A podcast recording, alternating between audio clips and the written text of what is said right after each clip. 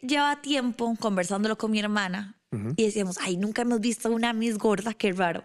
Y ya, o sea, ya como que quedaba esa idea al aire, quedaba la idea al aire. Este año, le yo apenas hasta guardé el link, yo y apenas salgan, lo guardé y ahí lo dejé. Ya me inscribí el penúltimo día. Y el viernes, eso fue un lunes, el viernes me llaman y me dicen, hola, Jessy Rodríguez. Y yo, sí, que, que quedaste para venir a la preselección. Y yo, Dios mío, santo. O sea, yo no estaba preparada, digamos, en muchos aspectos, la gente sabe, pero eso no es un secreto. Eh, yo soy modelo comercial, casi nunca hago pasarela ni nada de eso. ¿Qué iba a saber yo que me iban a dar tanta oportunidad de decir lo que yo quería decir? Ya llegaron medios a cubrirlo. Exacto. Y después, el martes estuve ahí más o menos. El miércoles se desató eso.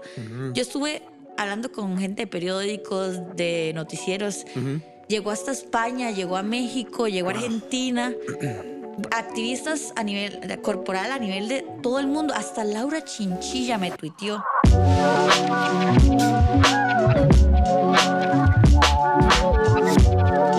René Montiel Podcast es presentado por Master Kit de Liber Financultura, el programa de libertad financiera para retirarte joven y vivir de ingresos pasivos. Aplica con una llamada gratuita en liberfinancultura.com.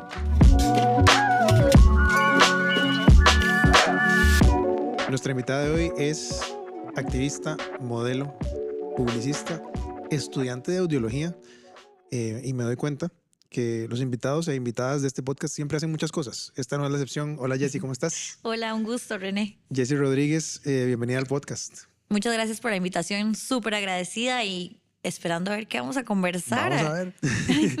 no, yo feliz de, tenerte por acá. Conste que yo ya te conocía antes de tu momento más reciente viral, que fue este, lo de Miss Costa Rica. ¿Y de dónde? De, redes sociales. Ay, fíjate. Por ahí me ha salido.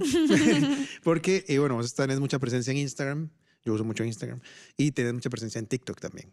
Entonces ya ahí, ahí venías haciendo pues ya una, eh, una carrera en creación de contenido. Pero creo que lo que hiciste antes fue modelaje, ¿verdad?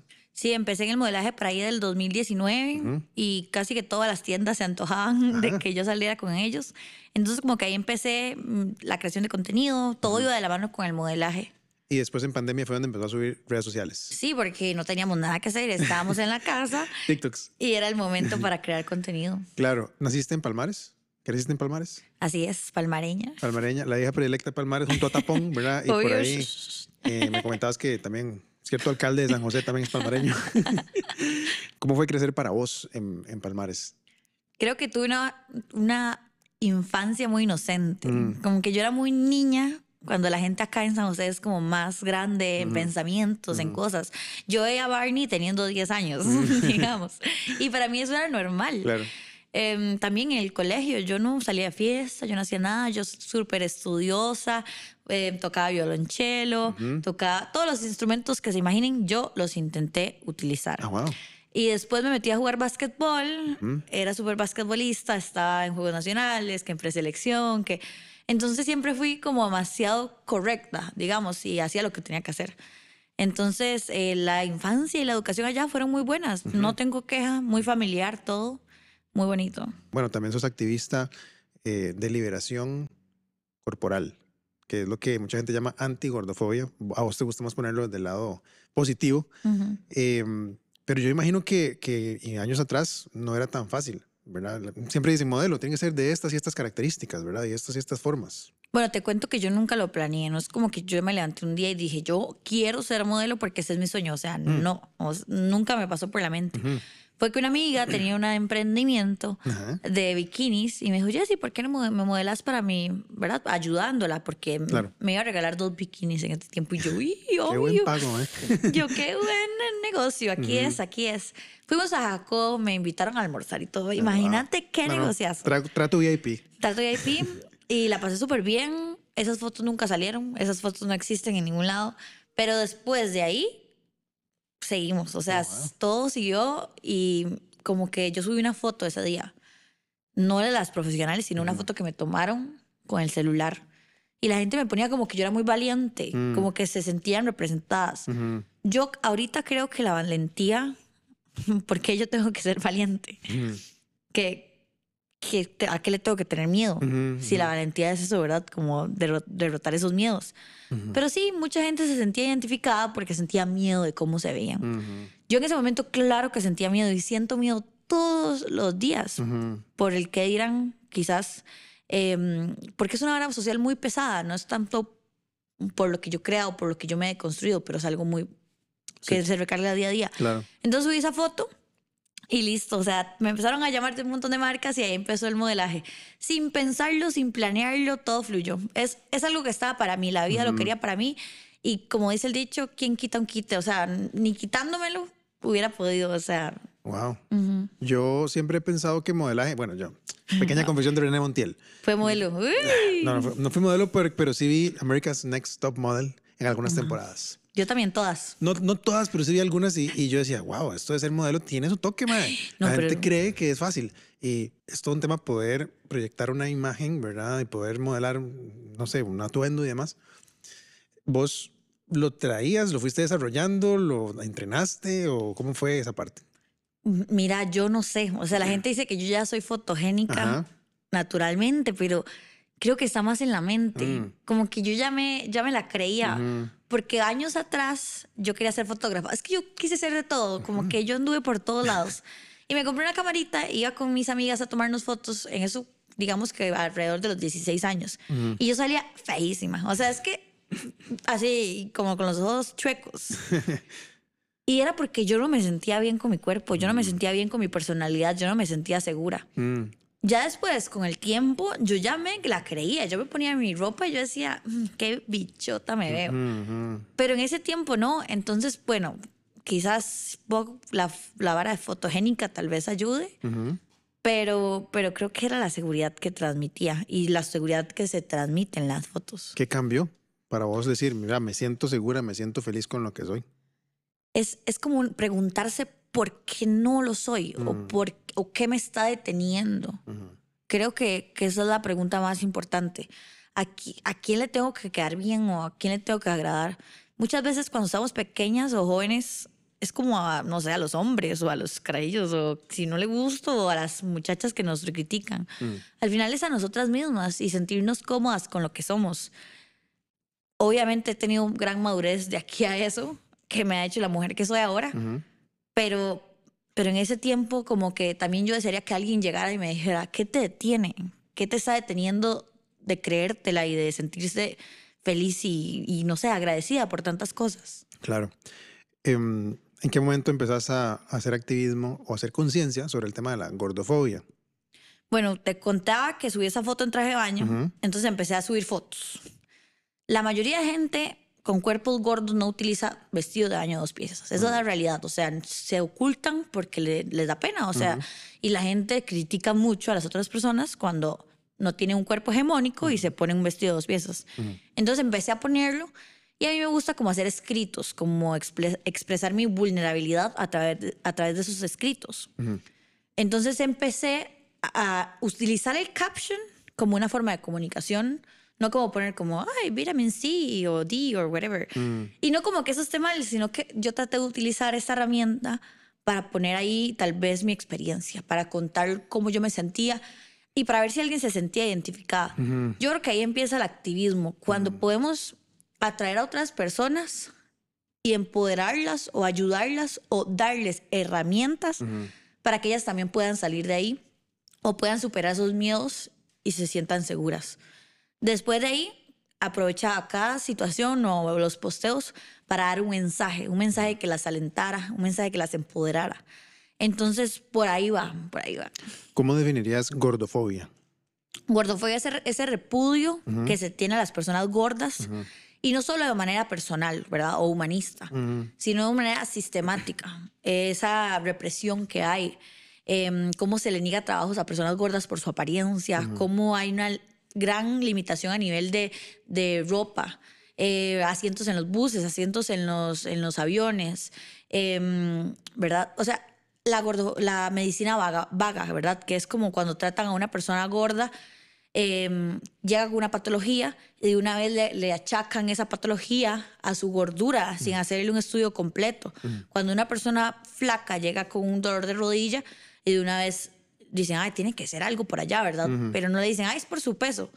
Entonces, todas esas cosas, ¿verdad? Eso es gordofobia. No solo también el odio que muchas personas reciben, un montón de, ¿verdad? De, mm, de insultos, eh, sino ese, ese problema a nivel sistemático. Sí, también se encasilla a la gente, ¿verdad? Como que si una persona es gorda, entonces es vagabunda o definitivamente no tiene buena salud. El tema de la salud se las trae, ¿cómo o cuál es el, hay algún límite donde usted dice, bueno, ya aquí el sobrepeso empieza a generar eh, enfermedades o cómo, cómo, manejas esa parte? Bueno, yo no creo en la palabra obesidad, no creo en la palabra sobrepeso, porque eso se, se, mide a través del índice de masa corporal. El índice de masa corporal fue em, creado por Adolf Chamelet, que si no me equivoco el apellido es así. Hace 400 años él era un estadístico y quería evaluar a los soldados de, la, mm. de la guerra. Imagínate, se sigue usando ese mismo método en la actualidad. Claro. Algo que me parece incoherente. Sí, inclusive si hay un fisiculturista o algo así que está lleno de músculos, eh, dice, sale de ese índice. Entonces dice, no, este mantiene obesidad, ¿verdad? Pero realmente es, es una composición diferente. Exacto, entonces creo que hay un montón de mediciones distintas, más integrales. Además, tomando el término salud actual, que es un estado de bienestar completo a nivel de físico, mental y social. No solo, no solo corporal. Exacto. Entonces, tomando todo esto en cuenta, eh, la salud va más allá de de cómo me veo. Si queremos jugar de profesionales en salud, ¿verdad? Porque en Instagram hay un montón de doctores, de doctores digo entre comillas porque no son, simplemente juegan de preocupación.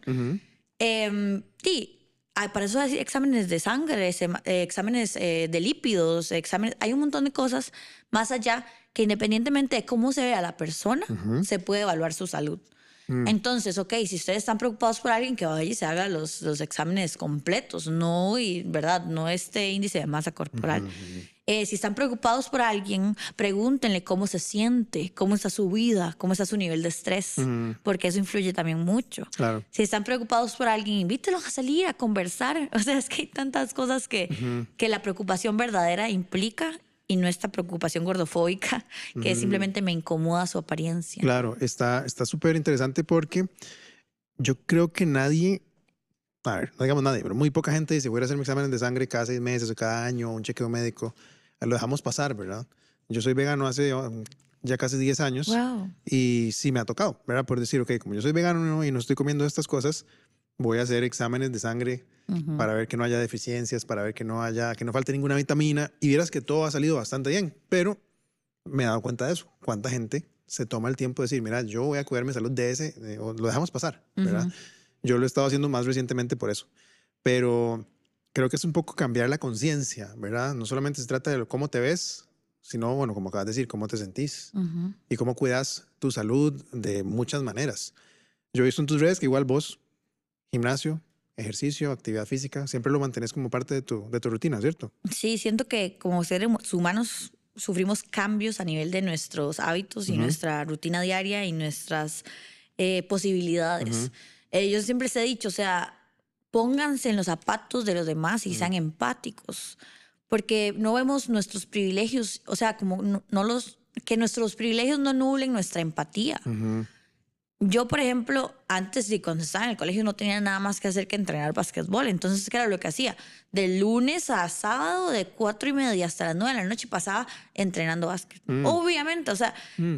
era porque no tenía nada que hacer. Una persona que trabaja todo el día, ¿verdad? Que tiene chiquitos en la casa, o sea, es más difícil realizar alguna actividad física. Sí se puede hacer, digamos, em, pero no, o sea, es un privilegio. O sea, es un mm. privilegio que alguien le pueda cuidar a los chiquitos, es un privilegio que, que la gente a veces no entiende. Yo trato de ser muy, muy como comunicativa. Es como, bueno, eh, este ejercicio no me gustó. La verdad, eso no es para mí, porque a veces nos aferramos a un ejercicio y es que como, hacerlo. esto es lo que yo tengo que hacer. Y no. Entonces yo, por ejemplo, ahorita estoy tratando de hacer bar, que es como pilates, yoga y ballet. Me gusta mucho, pero por los horarios tan limitados que hay, a veces se me complica pero no tengo que estar escuchando todo el tiempo a alguien que es, ay, eso es culpa de, tienen que ir todos los días, ¿verdad? Sino que a lo que yo puedo y a lo que está dentro de mis manos lo intento hacer. ¿Por qué? Porque me encanta el movimiento, me encanta agradecerle al cuerpo, porque eso sí siento que es muy importante. Em, agradecerle al cuerpo mediante el movimiento, porque es salud, al final de cuentas es salud del, de todo tipo. Social, porque no va a ir a hablar con la gente. Que mental, porque se despeja y libera un montón de serotonina, el cortisol, todo, o sea, todo se regula. Y también es físico, porque el cuerpo está en movimiento y eso es súper positivo. Claro. Entonces siempre trato de, de, dar ese mensaje. No lo había pensado de esa forma tan recientemente, pero definitivamente ejercitarse es un privilegio, no solo porque tenés que tener cierto nivel de salud, de gente que tiene enfermedad o que tiene discapacidad no puede moverse, sino que también tenés que tener disponibilidad de tiempo, por ejemplo, aunque sea media hora, exacto, media hora, una hora al día, em, si tenés niños que te los cuiden, eh, etcétera, ¿no? Y bueno, si vas a pagar gym o vas a pagar clases. Carísimo. Todo también es parte de privilegios que de nunca está de más reconocerlos, ¿verdad? Para poder apreciarlos, inclusive. Eh, decidís participar en Miss Costa Rica. Y creo que mucha gente eh, te ubica ahorita recientemente por esa noticia. Porque, la misma me dice, sí, yo, Porque sí salió bastante en medios y redes y demás. Eh, ¿Cuál fue tu, tu objetivo? Lleva tiempo conversándolo con mi hermana y decíamos, ay, nunca hemos visto una Miss gorda, qué raro. Y ya, o sea, ya como que quedaba esa idea al aire, quedaba la idea al aire. Y le dije el año pasado, el, el año de COVID, le dije, mira, yo debería, pero este año no, como que no hubieron inscripciones, me acuerdo que fue así como interno, quedó Vale de hecho. Y digo yo, ay, el otro año, el otro año. Este año, le digo yo, apenas hasta guardé el link, yo, y apenas salgan, lo guardé ahí, lo dejé, ya me inscribí el penúltimo día. Y el viernes, eso fue un lunes, el viernes me llaman y me dicen, hola, Jessy Rodríguez. Y yo, sí, que, que quedaste para venir a la preselección. Y yo, Dios mío, santo. O sea, yo no estaba preparada, digamos, en muchos aspectos, la gente sabe, pero eso no es un secreto. Eh, yo soy modelo comercial, casi nunca hago pasarela ni nada de eso. Entonces me puse, desde el momento en que me dijeron que tenía que ir, me puse a practicar con un palo de escoba así. Y yo, yo no pudiera hacer el ridículo, porque algo que quiero que quede muy claro es que yo no me estoy burlando de las que hacen eh, concursos de belleza, porque yo sé que es un sacrificio grandísimo el que hacen para un montón de cosas. Entonces yo digo, tengo que ir.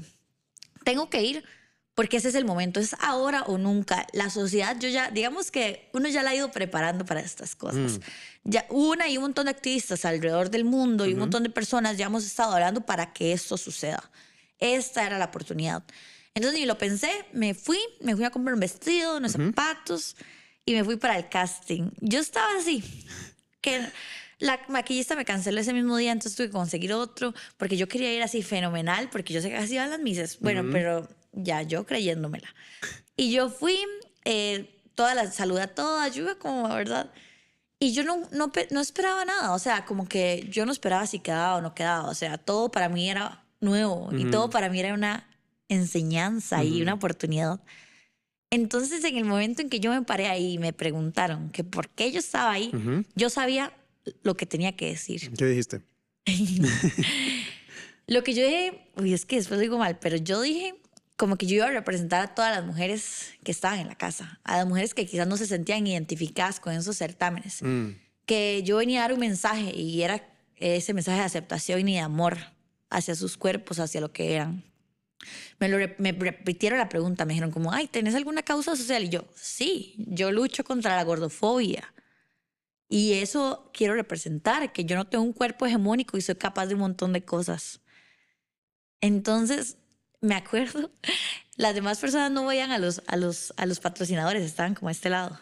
Y yo les dije sí, y les dije así, y se me quedaron viendo. Y ya, y tenía una amiga como a un lado y mm, que trabaja ahí en Teletica y haciéndome porras y ya, yo sentí como una paz. Después con la sonrisota de Valerie viéndome y toda contenta. Y yo ya, yo hice lo que tenía que hacer. Yo no me imaginaba el burum boom que se venía. Jamás ni por aquí. Eso no fue planeado. Yo nunca, o sea, de verdad que, bueno, para las personas que me conocen, yo nunca esperaba eso. Hay gente que dice, lo planeó. Lo planeó viral. No, Una estrategia viral de, de Jessie para macabro, así macabro. ¿Se imagina? No, yo cero lo planeé. Fue algo súper. Yo nomás iba a hacerlo y lo que podía. ¿Qué iba a saber yo que me iban a dar tanta oportunidad de decir lo que yo quería decir? Ya llegaron medios a cubrirlo. Exacto. Y después, el martes estuve ahí más o menos. El miércoles se desató eso.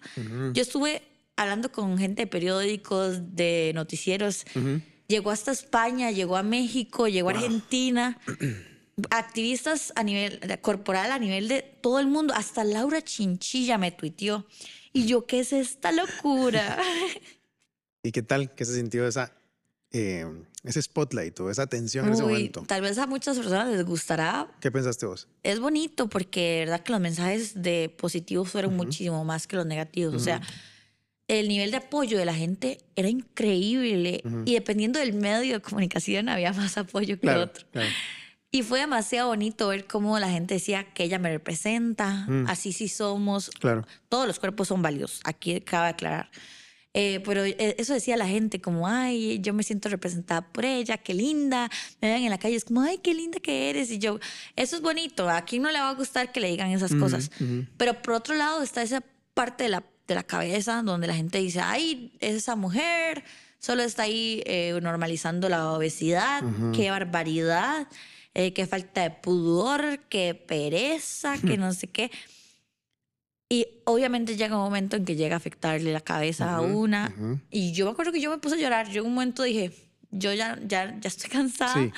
de esto. O sea, yo ya estoy cansada de que de verdad iba, yo iba al mall San Pedro y todo el mundo se me queda viendo. Yo no sé si qué era. Y yo así, el síndrome de, mami dice, el síndrome no sé qué, que es como que cree que todo el mundo lo ve. Pero no, en serio, esa semana, Sí. obvio, salían todos los, los periódicos. Pero, pero yo el, el miércoles en la tarde, me acuerdo, yo dije, yo necesito llorar, yo necesito sacarme todo esto que yo estoy sintiendo, ese susto, porque era un susto rarísimo, de qué está pasando, de... No, no, no, no. Entonces lloré y ya después ya me volví la alegría. Sí, sacaste todo y bueno, sentirse expuesto es muy vulnerable. Sí, ¿Verdad? demasiado. Entonces a veces es necesario un poco de, de, de- de silencio, espacio para uno mismo antes de volver otra vez a- al mundo, ¿verdad? Imagínate todo el mundo comentando sobre mi vida, sobre mis hábitos, Claro. sobre cómo era yo. Gente que ni conocía diciendo que yo era una repugnante y no sé qué. Y yo, Dios mío, yo ni los conozco. ¿Cómo lidias con los haters? Que yo me imagino que en esta etapa, digamos, que se viralizó tu participación en Miss Costa Rica, eh, surgieron, pero también me imagino que venían de antes y van a venir después. O sea, haters siempre hay cuando estamos en redes sociales. ¿Cómo lo has manejado? ¿Cómo lo manejas? Siento que hay que estar muy consciente de lo que una es, del valor que una tiene y de las cosas positivas que está haciendo. A mí la conciencia nunca me va a, tras- a, ¿cómo es? a quitar el sueño. Ujú. Porque yo sé que yo no lo hago con ninguna maldad y yo creo que la vida es demasiado bonita Ujú. y la vida sabe que si uno hace cosas buenas eso es lo que se le va a devolver. Mm. Entonces eso era lo que yo me, me decía, como ay tranquila, eh, todo va a estar bien y no le haga caso a esa gente, que esa gente no sabe por lo que usted ha pasado, no sabe lo que usted ha luchado para llegar donde está. Y, y no, en general eso era lo que me decía y yo nunca les hago caso ni les respondo ni nada. Y si hay alguien muy necio, lo bloqueo. A mí yo no tengo por qué estar aguantándome que alguien me falte respeto porque yo no se los estoy faltando a ellos. Absolutamente de acuerdo. Eh, es un tema más igual dentro de la misma esfera de redes sociales, pero un poco más serio y delicado. Stalkers, gente necia, te ha tocado como que te mensajea todo el tiempo. Ok, y como en todo, ¿verdad? A uno al exponerse, yo no, yo- no es mi culpa. O sea, eso creo que quede claro. Nadie tiene el derecho a joderlo por más expuesto que esté. Claro. Pero a 10 llega un montón de gente ahí. Sí. Yo los ignoro. Yo no les hago caso y yo soy súper seria. Ok, yo soy así alegre en la vida real y alegre siempre. Pero si veo a alguien raro, yo me pongo en hachar y todo. Claro. Yo se me olvida que yo soy buena gente y yo me veo así. Pero no, solo como que me dicen, ahí te vi y ya, pero, pero yo trato de no, como que hay una línea, ¿verdad?, entre la simpatía y ya como que darles una confianza. Más que todo a hombres medios raros. Pero, pero no, las mujeres siempre, la, siempre me llegan con un abrazo y yo las abrazo y todo súper lindo y, y, y stalkers por dicha, espero que no. Toquemos madera que siga así. ¿Qué te gustaría ver en el mundo diferente respecto al tema de la, de la gordofobia o respecto al tema del positivismo corporal? Uy, hay muchísimas cosas. Creo que me gustaría ver más tolerancia, más empatía a la gente, ¿no? Así mismos, creo que la gordofobia internalizada es algo que está muy normalizado. Ujú. Eh, para los que no saben, es cuando vos tenés miedo de ser gordo por todos estos estereotipos que hay de la gordura, Ujú. que es que son unos vagabundos, son, son personas menos exitosas, Sí. etcétera. Sí. Entonces creo que también eso, trabajar en nuestra propia gordofobia, en cómo tratamos a los demás, en no tener estos prejuicios sobre la gente gorda, eh, que se vaya cambiando. querer más representación de Mm. todos los cuerpos, no solo gordos, sino a nivel racializados, eh, eh, de la comunidad LGBTIQ+. De- más. De la diversidad del mundo, que aparezcan también personas con, representados. discapaci- con alguna discapacidad o una condición. Creo que eso es lo que quiero ver. Más allá de las personas gordas, quiero ver que la gente sea más empática y más humana. Como que se nos olvida a veces, ¿verdad? Que estamos los unos para los otros. Este podcast está llegando a vos gracias a Master Kit de Libre Financultura, el programa de libertad financiera para retirarte joven y vivir de ingresos pasivos. Aplica a Master Kit con una llamada gratuita en librefinancultura.com. Continuamos. Otra cosa que me pasa mucho aquí ya conversando de cosas es como a nivel de, de relaciones. Como que siento que, que a nivel del amor y del nivel de pareja, todavía en Costa Rica hay mucho prejuicio. Como que a los hombres les da vergüenza decir que les gusta alguien gordo. Mm. O como que, ¿verdad? O, o no sé, les, les da como pena o, o- o es como, ay no, es que ese no es lo bonito y eso no es lo que puedo yo andar rajando como un trofeo. Ajá. Entonces también eso, quitar eso, como que la gente vea más allá del físico. ¿Has percibido eso en tu vida o en la Sí. vida de otras personas? Sí, en la mía y en la de otras personas. De hecho, a veces lo hablo con algunas seguidoras que ellas sienten que ellas no son merecedoras de Mm. amor. Claro. Pero es que pasa, o sea, pasa tanto, de verdad. Y bueno, muchos hombres agarran a las personas o a las mujeres gordas como un fetiche y no como... Eso es otra cosa que te iba a preguntar. Sí. Existe ya al cruzar la línea a la fetichización de la gordura. Sí, completamente. Hay hombres que calladito es como, Ujú, ok, eh, me gusta, pero que nadie sepa porque me da vergüenza. pero lo agarran como un fetiche y es como, ay, qué pereza. O sea, Sí, sí. qué pereza. Yo soy una persona súper capaz, inteligente y soy súper eh, desapegada. O sea, yo no necesito a nadie. Si alguien quiere venir a portarme bien, pero no que me estén fe- fetichizando. Qué palabra, ¿ah? Bueno, digamos objetivizando, porque al final de cuentas estás viendo solo una característica de la persona. Y no viendo a la persona como una persona integral, como un ser integral que tiene eso que acabas de decir, eh, eh, una vida intelectual, emocional, que tiene mucho que aportar, ¿verdad? Este, Y solamente estás viendo el físico. Creo que también ahí es el, el problema de, de, de raíz, es que otra vez estás enfocándote solo en el físico, Sí. ¿verdad? A nivel de, de activismo, eh, ¿admiras a algunas personas? Ahorita, ya ahora, gracias al internet y a lo maravilloso que es, son las redes sociales, claro. he podido conectar con un montón de mujeres alrededor del mundo. Está la faccionista en México, increíble. Nutricionistas como Raquel, Raquel Ovatón. Eh, tengo amigas, Mónica, eh, Rosalind. O sea, como que ellas se dedican a lo mismo que yo, pero en ¿En otros diferentes países? países. Y es algo súper lindo. De hecho, yo hace poco, eh, bueno, hace como un año ya, hice un taller donde conecté con varias personas en el mundo porque tenía una coach de alimentación en España. Y, y creo que es demasiado gratificante y llenador escuchar a otras personas Mm. que estén compartiendo tu, tu misma lucha Claro. alrededor del mundo. Es, es increíble. Entonces sí, tengo bastantes eh, amigas, pero a mí la- las personas que a mí me inspiran, como se lo he dicho a un montón de gente, son las personas que a mí me siguen. Mm, ¿Qué te escriben? Ajá. Para mí no hay nada más bonito que ellas creen que yo- yo las inspiro a ellas, pero a mí ellas me inspiran a mí. Porque ellas son las que me dan la fuerza de seguir haciendo las cosas, las que me dicen, ok, esto me ayudó. Me pude poner un traje de baño, o sea, aunque seas pequeñito, eh, ya no me siento tan mal con mi cuerpo, me pude ver al espejo. Cosa, eso a mí me inspira, me inspira a seguir. Entonces, eh, más allá de todos esos referentes grandísimos, creo que, que acá eh, mis seguidoras o la gente que me escribe son las que más me inspiran. Vos, bueno, te, te graduaste ya de publicista, sos modelo, estás estudiando audiología, eh, sos muy joven.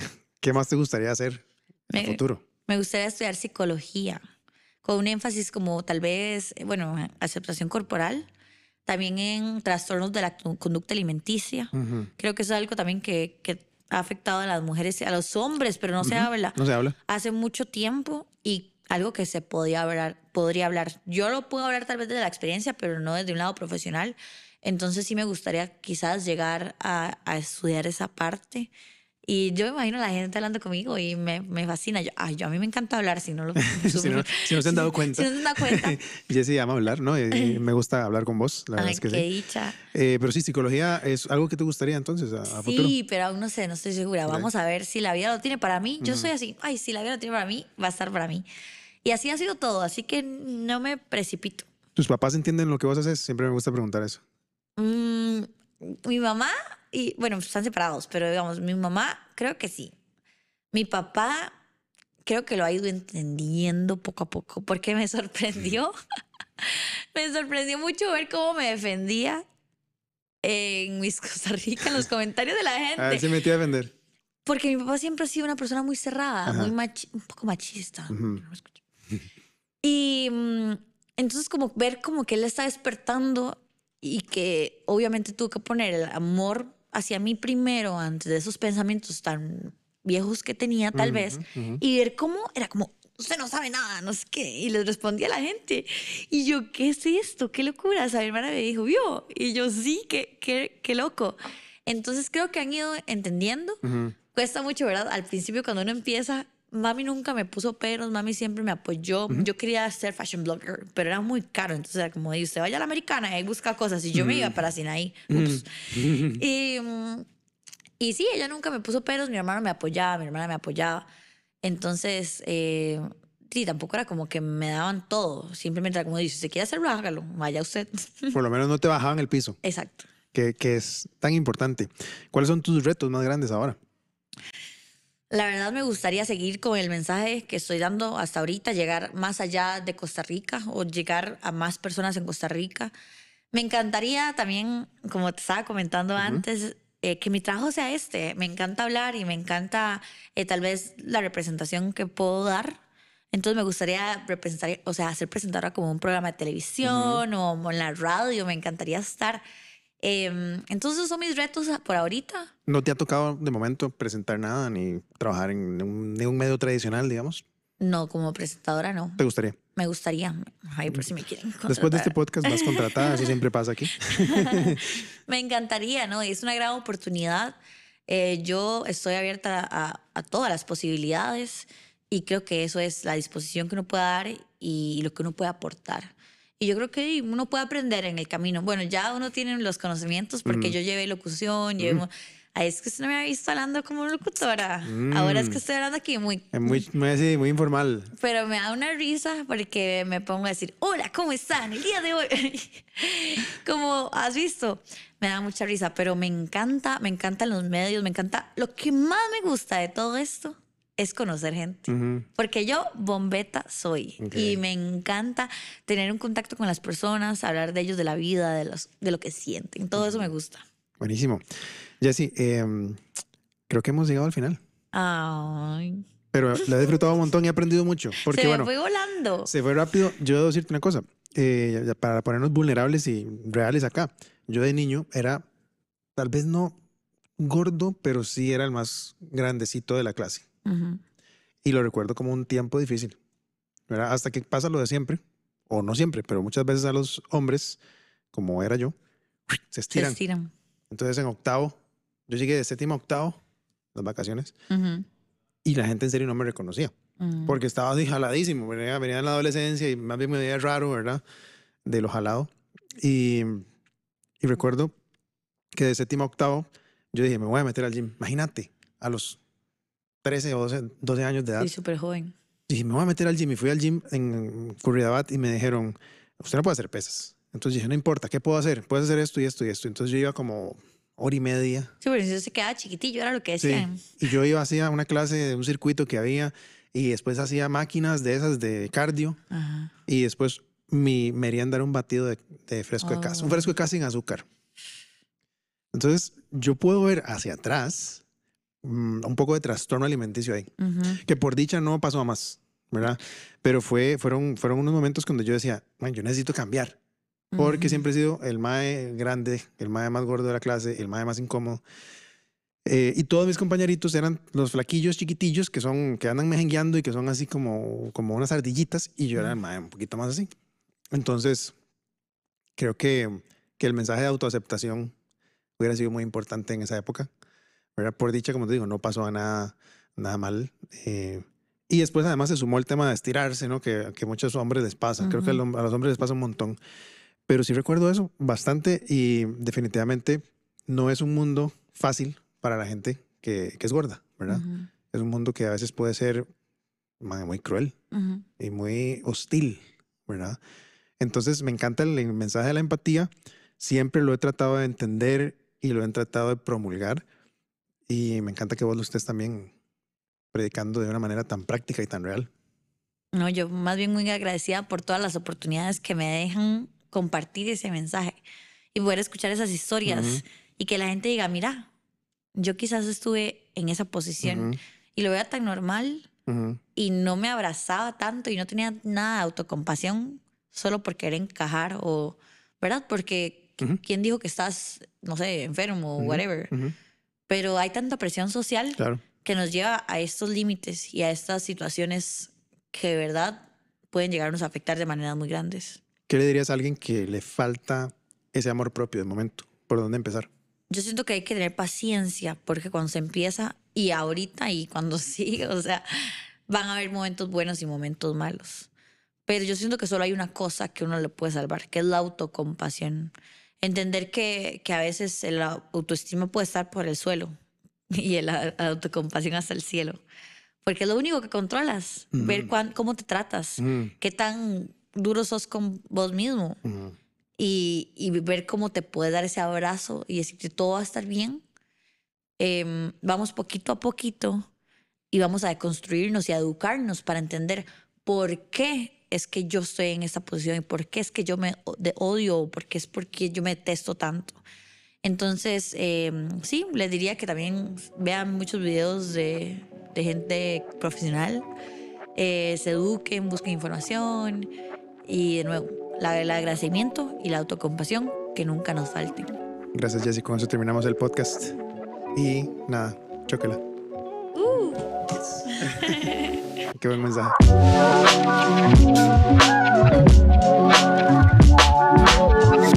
René Montiel Podcast llegó a vos gracias a MasterKit de Liber Financultura, donde aprenderás cómo hacer que el dinero trabaje para vos. En MasterKit adquirís la receta probada para alcanzar la libertad financiera. Aplica a MasterKit con una llamada gratuita en liberfinancultura.com.